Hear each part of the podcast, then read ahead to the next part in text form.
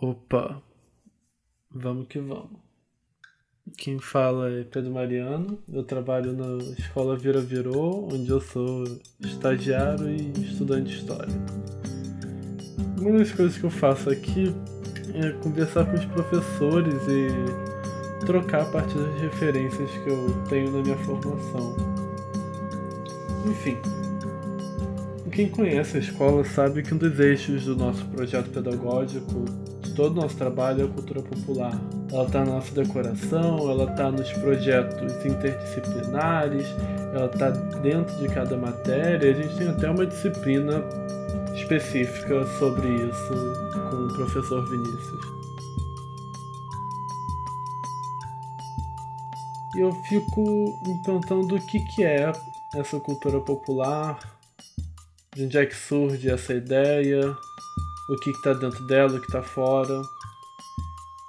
Ano passado, 2020, né, no meio de toda a loucura da pandemia, também foi um ano muito marcado pela forma como o debate racial se impôs pra gente, desde o, de como nos Estados Unidos o Black Lives Matter explodiu, de como no Brasil, no final do ano, nós tivemos o caso que aconteceu no Carrefour do Rio Grande do Sul, no começo do ano, por acaso, mas talvez não por acaso, a gente teve a oportunidade de receber uma palestra da professora Bárbara Carinha, da Escolinha Maria Filipa, de Salvador, uma escola afrocentrada e referência em educação antirracista, decolonial e negra, que de alguma forma nos deu uma base para já navegar nesse caminho desse ano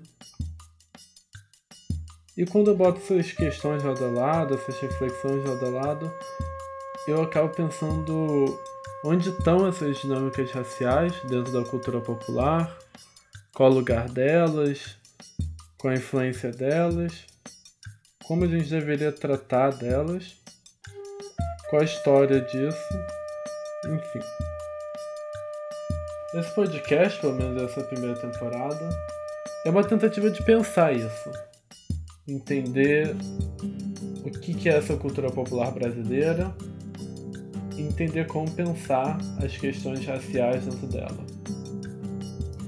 Isso não é pouca coisa. Isso a gente tem que pensar o que é cultura, pensar o que é Brasil, pensar o que é cultura popular.